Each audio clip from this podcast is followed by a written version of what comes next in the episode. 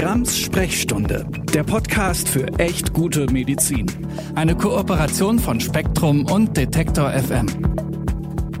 Hallo und herzlich willkommen zur Grams Sprechstunde, dem Podcast für echt gute Medizin. Ich muss mich zunächst mal bei all euch HörerInnen bedanken, dass ihr diesen Podcast wohl sehr gerne hört, auf jeden Fall sehr gerne abonniert und auch weiterteilt, weil gerade die letzten Folgen haben echt nochmal so einen Boost gebracht und ganz viele neue Abonnentinnen, die dazugekommen sind. Herzlich willkommen, ihr alle. Und ich hoffe, dass auch das heutige Thema euch Freude macht beim Hören, obwohl es mal wieder ein ziemlich sperriges sperriges Thema ist. Und ihr wisst ja vielleicht schon aus der Vergangenheit, bei sperrigen Themen lade ich mir immer ganz gerne den Juristen ein. Und ähm, zu diesem Thema tatsächlich auch einen bekannten Juristen. Ich bin nämlich heute hier wieder zusammen mit Christian Noppmann am Start. Hallo Nathalie, ich grüße dich. Vielen Dank für die Einladung. Naja gut, wir sitzen hier nebeneinander zusammen im Homeoffice, deswegen war es jetzt nicht so schwer, die Einladung auszusprechen. Ich habe sie trotzdem sehr gern angenommen. ja, nein, wir sind nämlich tatsächlich auf dieses Thema gekommen, weil wir zuletzt zusammen äh, ein paar Tage auf Rügen waren und uns dort äh, ein paar Dinge aufgefallen sind, wo wir gesagt haben, schon dort im Urlaub haben wir an die Arbeit gedacht und gesagt, lass mal einen Podcast zu diesem Thema machen. Aber das Thema lässt sich gar nicht so leicht in ein Wort fassen.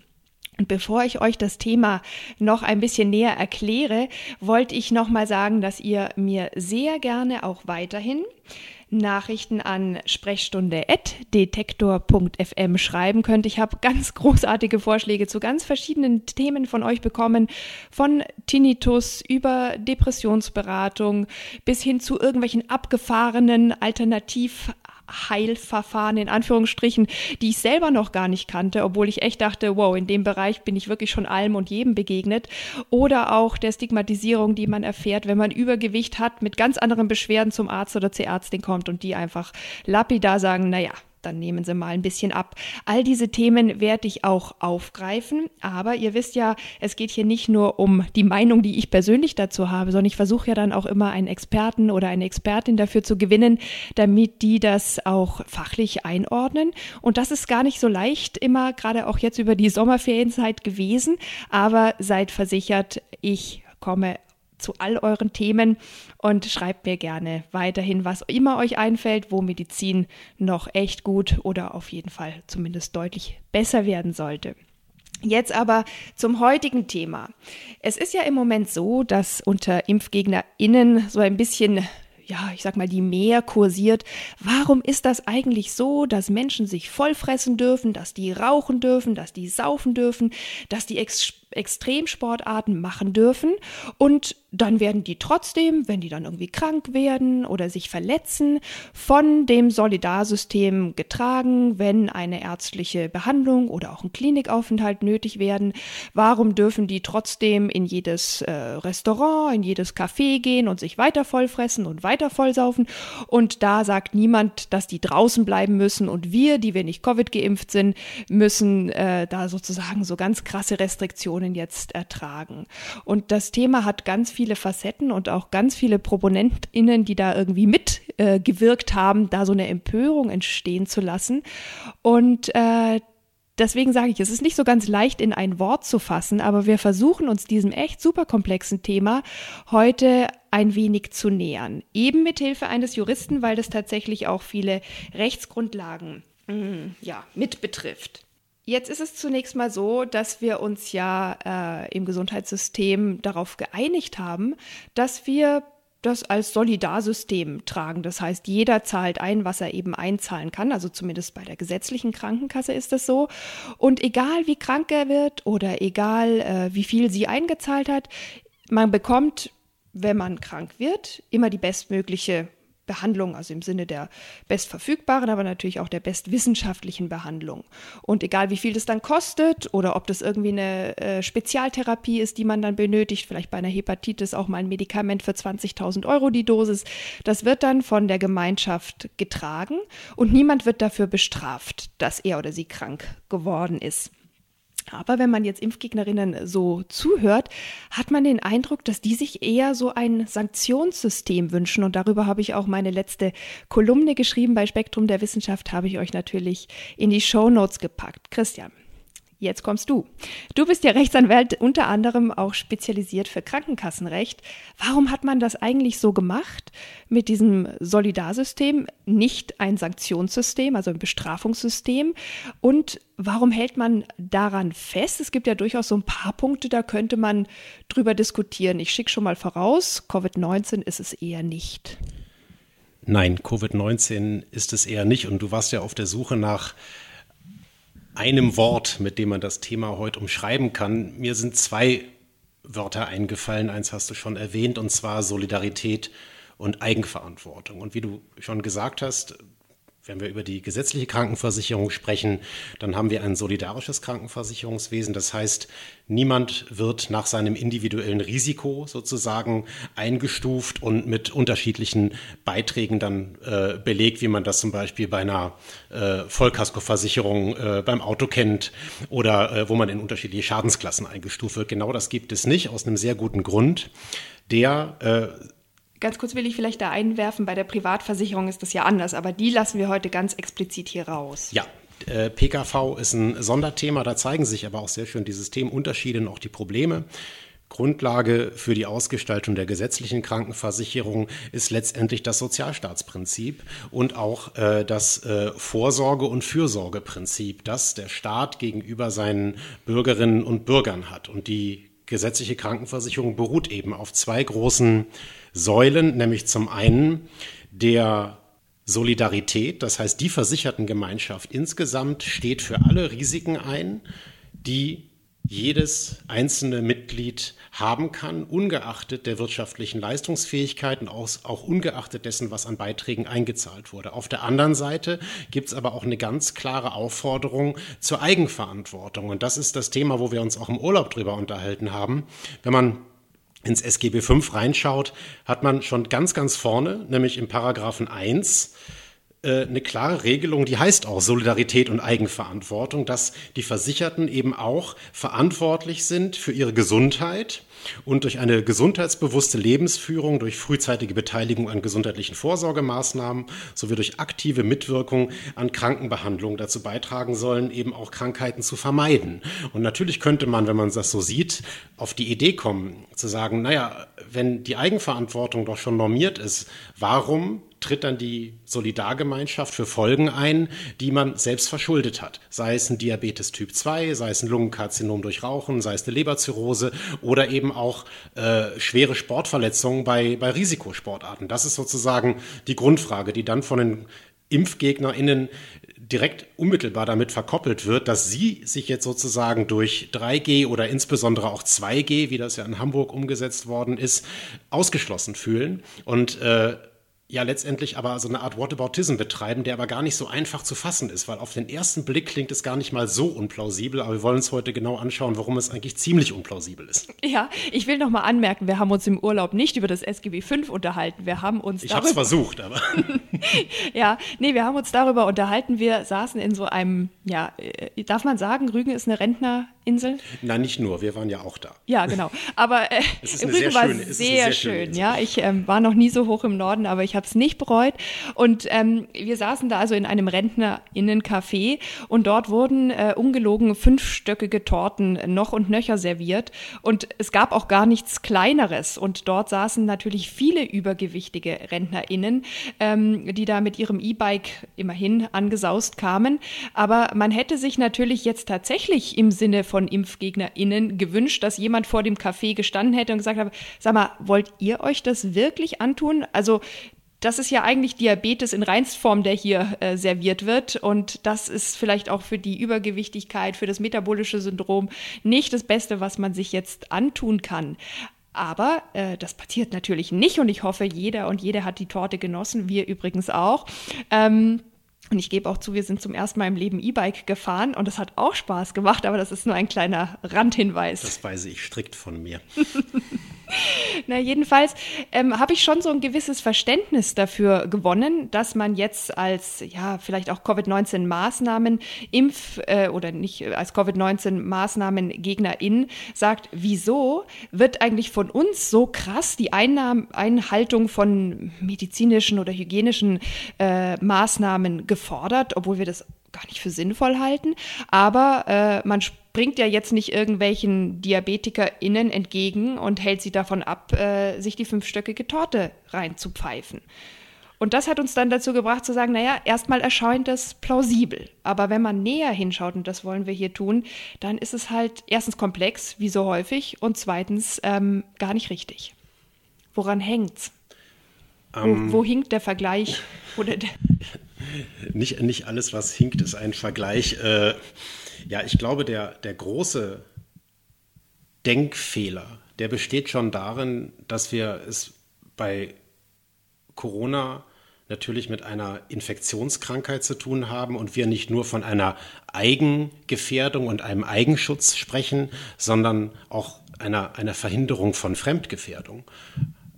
All die Beispiele, die wir gerade genannt haben, sei es Diabetes, Lungenkarzinom, Leberzirrhose ähm, oder auch nur, äh, was heißt nur, also auch Herz-Kreislauf-Erkrankungen durch, durch Übergewicht, die sind selbstschädigend und sie sind in, natürlich eine Belastung für das Solidarsystem.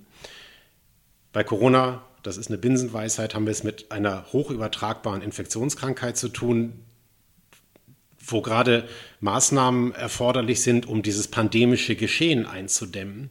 Und wenn man sich die, die Beispiele anschaut, wie die Rügener Torte, Natürlich gibt es Aufklärung, auch in diese Richtung. Und das ist auch eine der wesentlichen Aufgaben unter anderem der Krankenkassen, weil in Umsetzung dieses Eigenverantwortungsprinzips haben die Krankenkassen auch den Auftrag, entsprechende Präventionsprogramme anzubieten, um eben die Versicherten in die Lage zu versetzen, ihre Eigenverantwortung tatsächlich auch wahrzunehmen. Aber man geht eben nicht so weit und das meines Erachtens auch aus einem guten Grund, hier unmittelbar Sanktionen mit zu verkoppeln, Beispiel, oh, du hast einen Diabetes Typ 2 aufgrund einer nicht krankhaften äh, Übergewichtigkeit, dann darfst du jetzt deine Insulintherapie selbst bezahlen.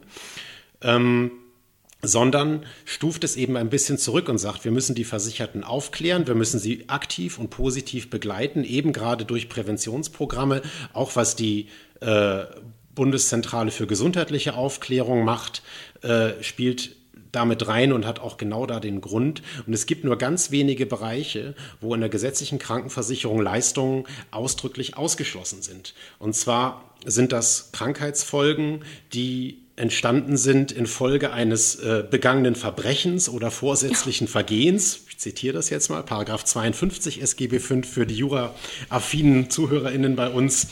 Ähm, oder eben auch bei medizinisch nicht, äh, nicht indizierten ästhetischen Operationen Folge Wirkung von Tätowierungen oder Piercings. Aber das ist ein abschließender Katalog. Das ist eine gesetzgeberische Entscheidung, die kann man immer wieder hinterfragen. Auch da kann man in die Einrichtung fragen, warum denn da Ausschluss und bei anderen Sachen nicht? Warum werden zum Beispiel Raucherentwöhnungsmedikamente nicht von den Krankenkassen übernommen, weil sie zu Lifestyle-Präparaten gehören, aber gleichzeitig Kampagnen finanziert, die gegen das Rauchen sprechen?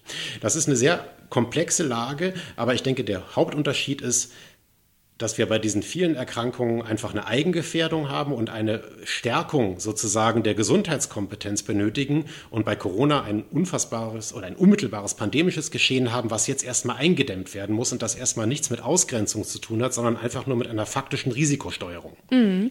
Und man muss ja aber auch sagen, dass es nicht nur, äh, was du ja angesprochen hast, diese Disease Management Programme gibt, die für Erkrankungen wie Diabetes äh, installiert wurden, um zum Beispiel auch die Eigenverantwortung Verantwortung von PatientInnen zu stärken, aber auch äh, sozusagen, also man hat die auch mal die ChronikerInnen-Programme genannt, ja. ähm, um sozusagen den Langzeitverlauf solcher Erkrankungen für die einzelne Person äh, besser zu machen, aber natürlich auch insgesamt die Belastung des Solidarsystems möglichst äh, gering zu halten, wobei es jetzt da nicht um gering geht, aber es halt einfach gut zu strukturieren. Aber ich will noch eine Sache sagen zu dem ähm, Eigengefährdung, Fremdgefährdung. Man hat ja durchaus auch bei äh, Raucher oder bei, beim Rauchen Maßnahmen ergriffen, dass man gesagt hat, ja okay, man kann jetzt niemanden zwingen, äh, mit dem Rauchen aufzuhören, was sowieso nicht leicht ist, weil es sich sehr oft um eine Suchterkrankung handelt.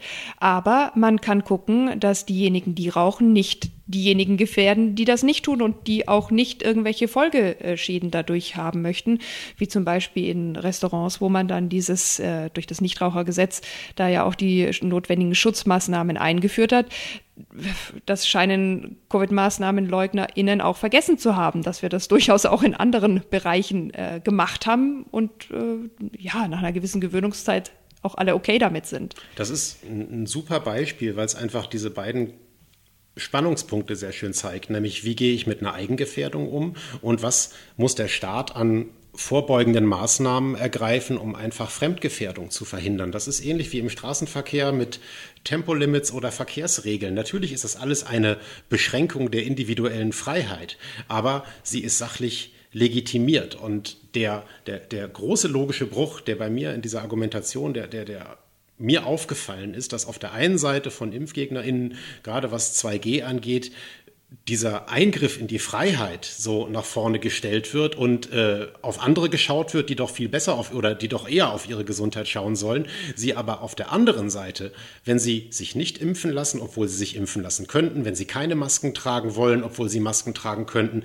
ja billigend in Kauf nehmen, selber an Corona zu erkranken und dann sehr wohl das Solidarsystem ganz selbstverständlich belasten, weil ich habe noch keinen Impfgegner, noch keine Impfgegnerin gehört, bitte äh, überzeugt mich oder, oder zeigt mir, dass es, äh, dass es solche Fälle doch gibt, die sagen, das ist alles meine individuelle Verantwortung und das ist meine Freiheit und selbstverständlich verzichte ich auf jegliche ärztliche Behandlung. Oh ja, das gab es Echt? wohl. Ich habe okay. das gelesen, ja. Okay, dann äh, äh Chapeau, äh, Darwin Award ist, glaube ich, gesichert. Ja, ja, wollen wir darauf nicht weiter eingehen. Ich habe das tatsächlich gelesen, aber an solchen ähm, Menschen möchte man sich jetzt ja nicht unbedingt äh, ein, ein Beispiel nehmen. Aber jetzt nochmal die ganz klare Frage an den Juristen. Sind diese Einschränkungen Einschränkungen für ungeimpfte überhaupt Sanktionen?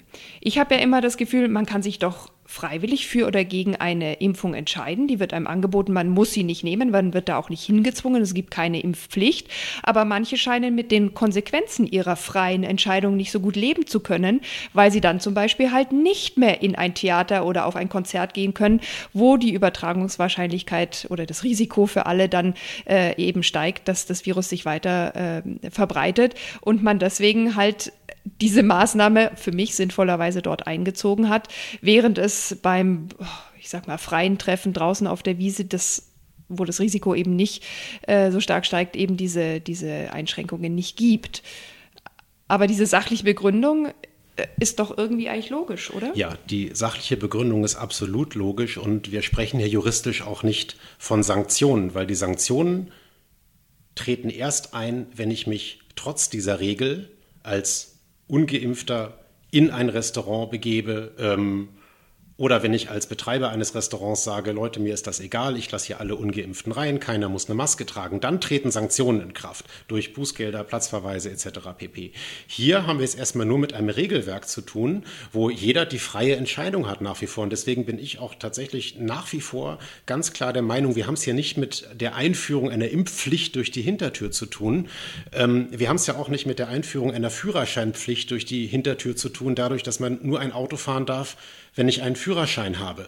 Dann sagt ja auch niemand, jetzt begrenzt der Staat meine Freiheit, äh, ein Auto fahren zu dürfen und es ist eine Sanktion, dass ich den Führerschein machen muss oder dass ich ein Bahnticket brauche, um Bahn fahren zu können. Das ist keine Sanktionsebene, das ist eine Regelungsebene und es ist immer noch die freie Entscheidung, mich äh, diesen Regeln zu nähern, diese selber umzusetzen, um dann natürlich weitere Lebensbereiche für mich zu eröffnen. Aber gleichzeitig ist es die freie Entscheidung zu sagen, nein, ich lasse mich nicht impfen, aber dann muss ich eben mit Konsequenzen leben. Aber der Unterschied ist eben, dass wir es hier nicht mit einer strafbewährten Sanktion zu tun haben, sondern einfach nur mit der faktischen Umsetzung von Regeln, die ja auch sachlich sehr, sehr gut begründet sind. Mhm. Und du würdest auch sagen, dass es keine Impfpflicht durch die Hintertür ist, wie wenn wir gerade mal zum Beispiel nach Italien blicken, wo man ja jetzt nur noch geimpft zur Arbeit äh, erscheinen darf äh, oder halt einen Test, äh, einen negativen Test mitbringen muss und äh, darüber diskutiert wird, hier wie dort, ähm, ob es eine Lohnfortzahlung in Quarantäne gibt, wenn man ungeimpft ist. Da kommt man natürlich argumentativ in gewisse Grenzbereiche rein. Ich würde es immer noch so sehen, dass es auf einer normativen, auf einer Regelungsebene ist und es immer noch die Freiheit gibt, äh, sich dafür oder dagegen zu entscheiden. Der Unterschied ist aber, wie ich das gerade bei den zwei G-Regeln äh, erläutert habe, ich kann mich entscheiden, in ein Restaurant zu gehen, äh, um mich äh, vorher äh, und mich dafür impfen zu lassen oder kann es bleiben lassen. Dann kann ich eben nicht ins Restaurant gehen. Hier haben wir es aber tatsächlich schon mit einer, mit einer gewissen Sanktionsebene, die dazukommt, zu tun, weil nämlich aus der Entscheidung heraus, ich lasse mich nicht impfen, ja nicht nur folgt, ich darf nicht mehr zur Arbeit gehen, sondern wenn ich dann in Quarantäne muss, gesetzt äh, den Fall, dass Voraussetzungen vorliegen, ich eben auch keine Lohnfortzahlung erhalte. Und da setzt dann natürlich ein Sanktionsmechanismus ein. Das wäre auch eine andere Ebene. Und da glaube ich, dass man hier in Deutschland, die Diskussionen sind ja angestoßen worden, das sehr sauber argumentieren muss und auch schauen muss, dass diese Maßnahmen verhältnismäßig sind. Und wir sind ja jetzt in einer Situation, wir sind bei Erstimpfungsquote von gut über 70 Prozent, Zweitimpfungsquote so knapp über 60, dass ähm, und, und jedem der sich impfen lassen möchte, kann letztendlich ein Impfangebot gemacht werden. Das heißt, wir haben hier keine Mangelverwaltung mehr, ähm, müssen aber die Impfquote noch weiter nach oben bringen. Man sieht, diese positive Incentivierung, die greift jetzt nicht mehr so richtig, weil jeder weiß im Prinzip, dass man sich impfen lassen kann. Gut, in, bei einigen Fällen mag es noch Aufklärungsbedarf geben, aber das läuft auch. Und da muss man schauen, wie geht man mit der Risikogestaltung um? Das sind die 3G-Regelungen, das sind die 2G-Regelungen, aber natürlich wird dann sozusagen der der Handlungsdruck, um einfach auch das, das Ziel einer möglichst hohen Impfquote zu erreichen, um dieses pandemische Geschehen zu beenden, immer größer. Und deswegen verschiebt sich meines Erachtens auch zu Recht die Grenze dessen, was man als verhältnismäßig ansehen kann. Solche Regelungen wie 2G, 3G, die wären vor einem halben Jahr, wenn sich eben, wo sich eben noch nicht jeder impfen mhm. lassen konnte, wären nicht verhältnismäßig gewesen.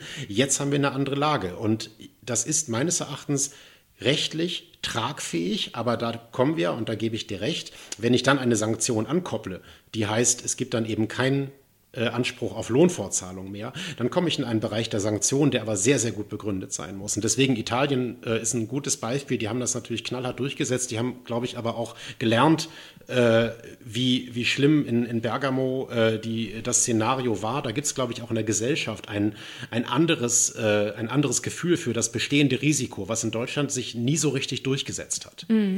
Und man muss ja auch sagen, soweit ich es richtig verstanden habe, da ist ja auch vieles im Fluss, galt das jetzt ja auch nicht für jeden Beruf. Vieles kann man ja auch im Homeoffice machen. Da muss man sich natürlich auch nicht impfen lassen. Äh, ist es natürlich trotzdem empfohlen, kleiner Einschub. Aber ähm, es gilt natürlich vor allem für Berufe zum Beispiel im Gesundheitswesen, wo man äh, erstens natürlich selbst ein Risiko eher hat, sich anzustecken, dadurch, dass Menschen krank in die Klinik kommen, aber natürlich auch ein Risiko hat, das weiterzugeben. Gerade wenn man zum Beispiel auf einer Station arbeitet, wo Immunsupprimierte äh, behandelt werden, dann ist man natürlich da halt auch vielleicht eher in der Pflicht, äh, selbst nicht Überträger zu sein. Ja, und genau in dem Bereich haben wir die Debatte ja schon längst. Ich weiß aus der Charité, die haben schon vor Wochen angefangen, Impfangebote für die Drittimpfung für ihre Mitarbeiterinnen und Mitarbeiter, also ärztliches und pflegerisches Personal, ähm, zu machen.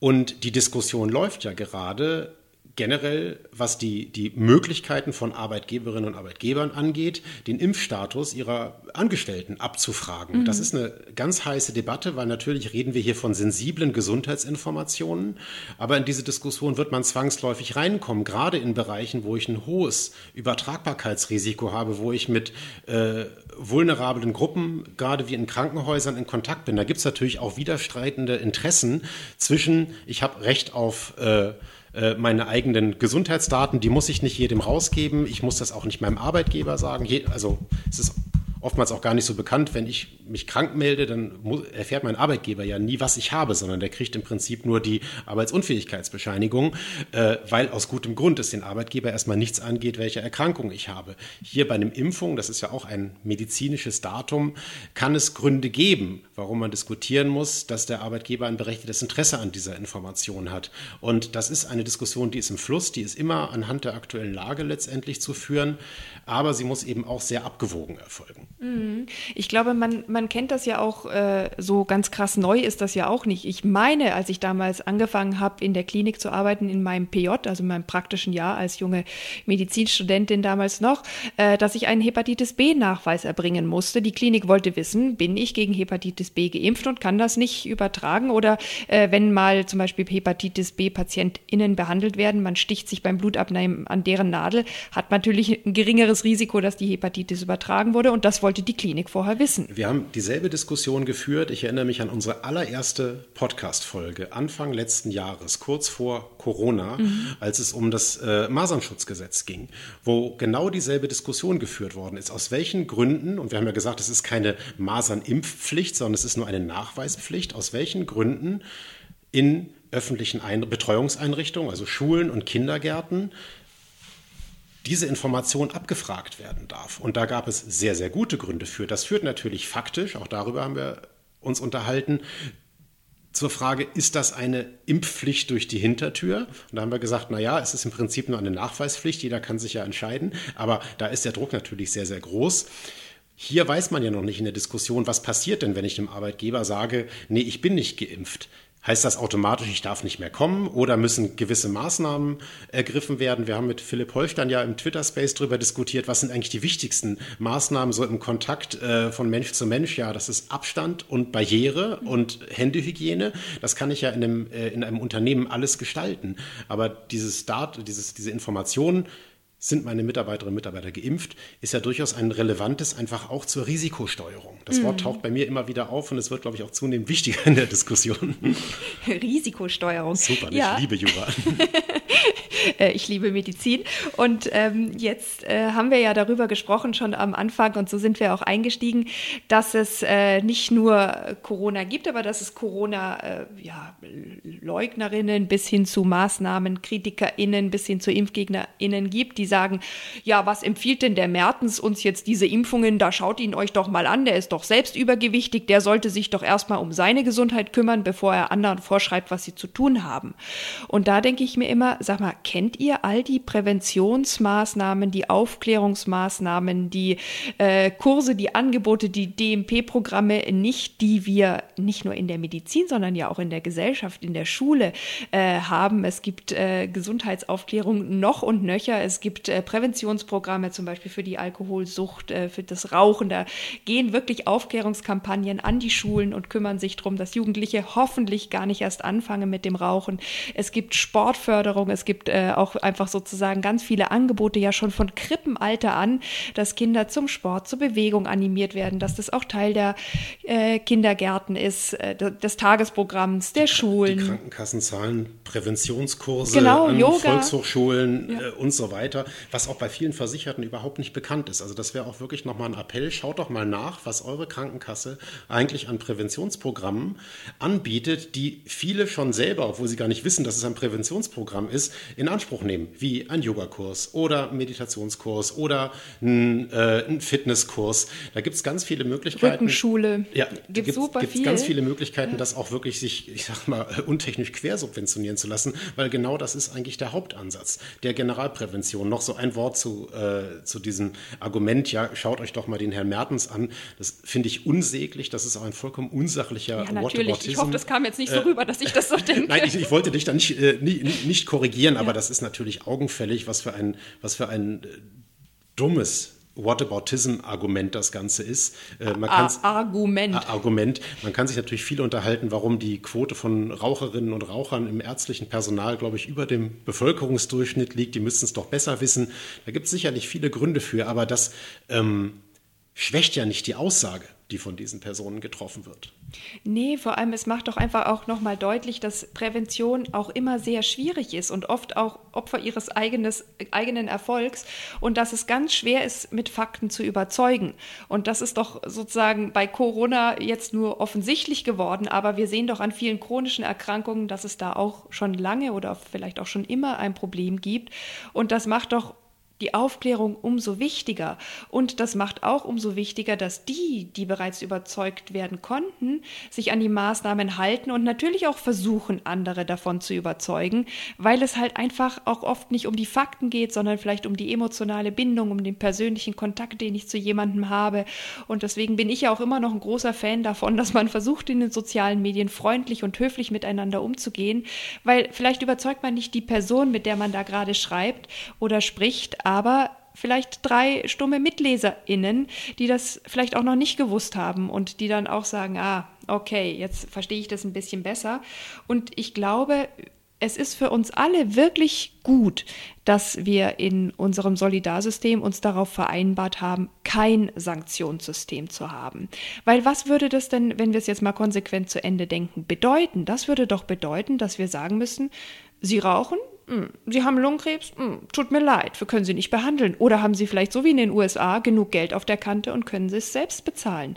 Das würde auch bedeuten, Sie sind nicht gegen Covid-19 geimpft, obwohl Sie drei Impfangebote hatten. Hm, tut uns leid. Also die ECMO geben wir dann an den Patienten, der sich hat impfen lassen und wo halt leider der Impfschutz so gut nicht funktioniert hat. Wobei ich wirklich ins Klammern dazu sagen muss, die Wahrscheinlichkeit, dass man an die ECMO muss, wenn man geimpft wurde, ist deutlichst geringer. ECMO als wenn man noch einmal für den Juristen. Das ist also eine besondere Beatmungsmaschine, die auf der Intensivstation genutzt wird, gerade eben für die äh, Behandlung von mhm. Covid-19-Patienten. Die Diskussion halte ich auch für überaus gefährlich. Die läuft schon seit einiger Zeit. Äh, positiv geframed, dass man zum Beispiel über Fitness-Tracker Gesundheitsdaten sammeln kann, die den Krankenkassen zur Verfügung stellen soll. Also nicht im Rahmen der GKV, aber private Krankenkassen haben damit schon angefangen, um dann positive Incentives sozusagen auszu, äh, auszukehren. Aber faktisch führt es natürlich zu einer, zu einer Pönalisierung nenne ich es mal juristisch, also zu einer Bestrafung von Menschen, die nicht so gesund sind. Und zwar vollkommen entkoppelt davon, ob sie das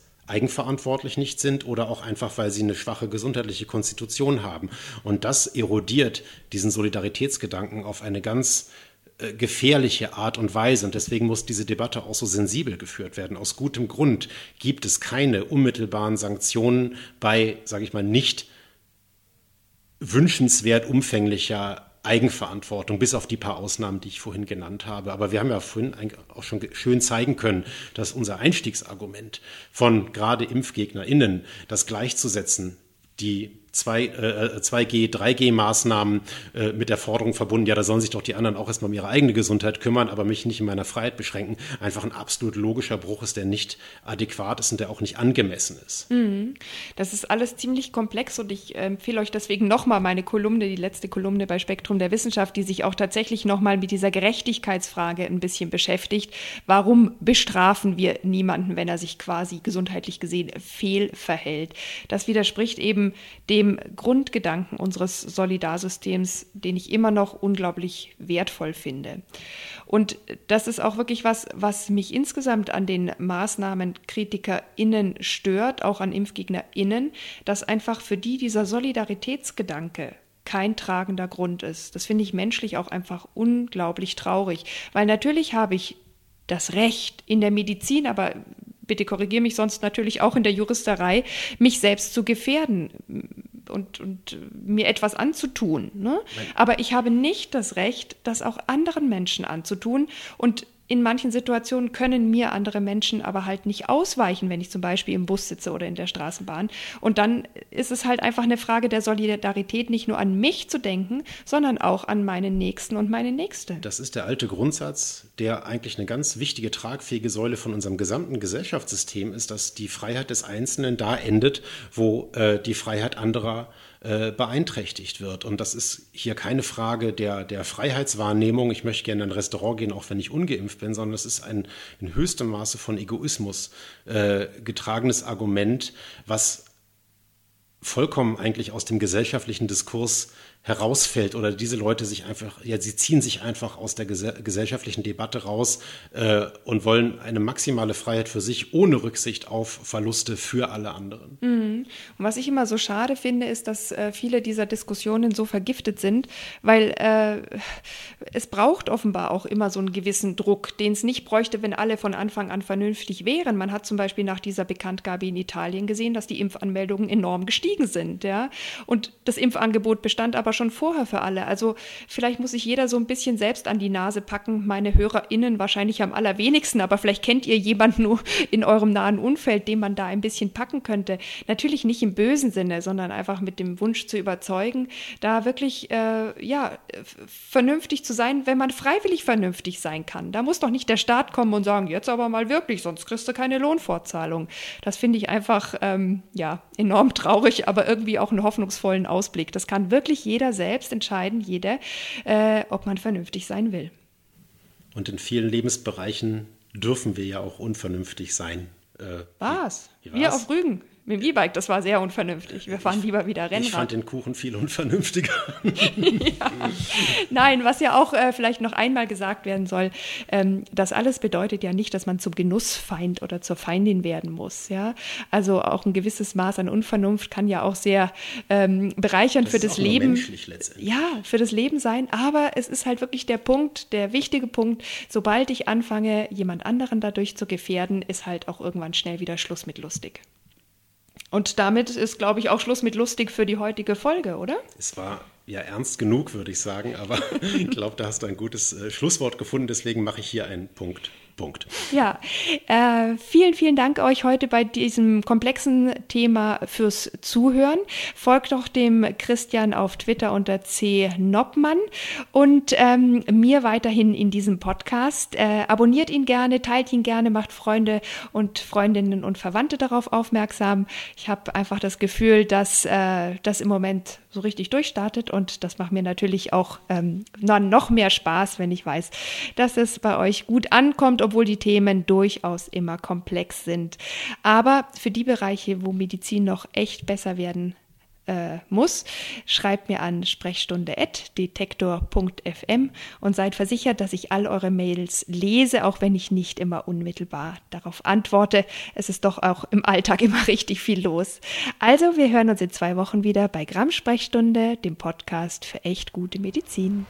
Grams Sprechstunde, der Podcast für echt gute Medizin. Eine Kooperation von Spektrum und Detektor FM.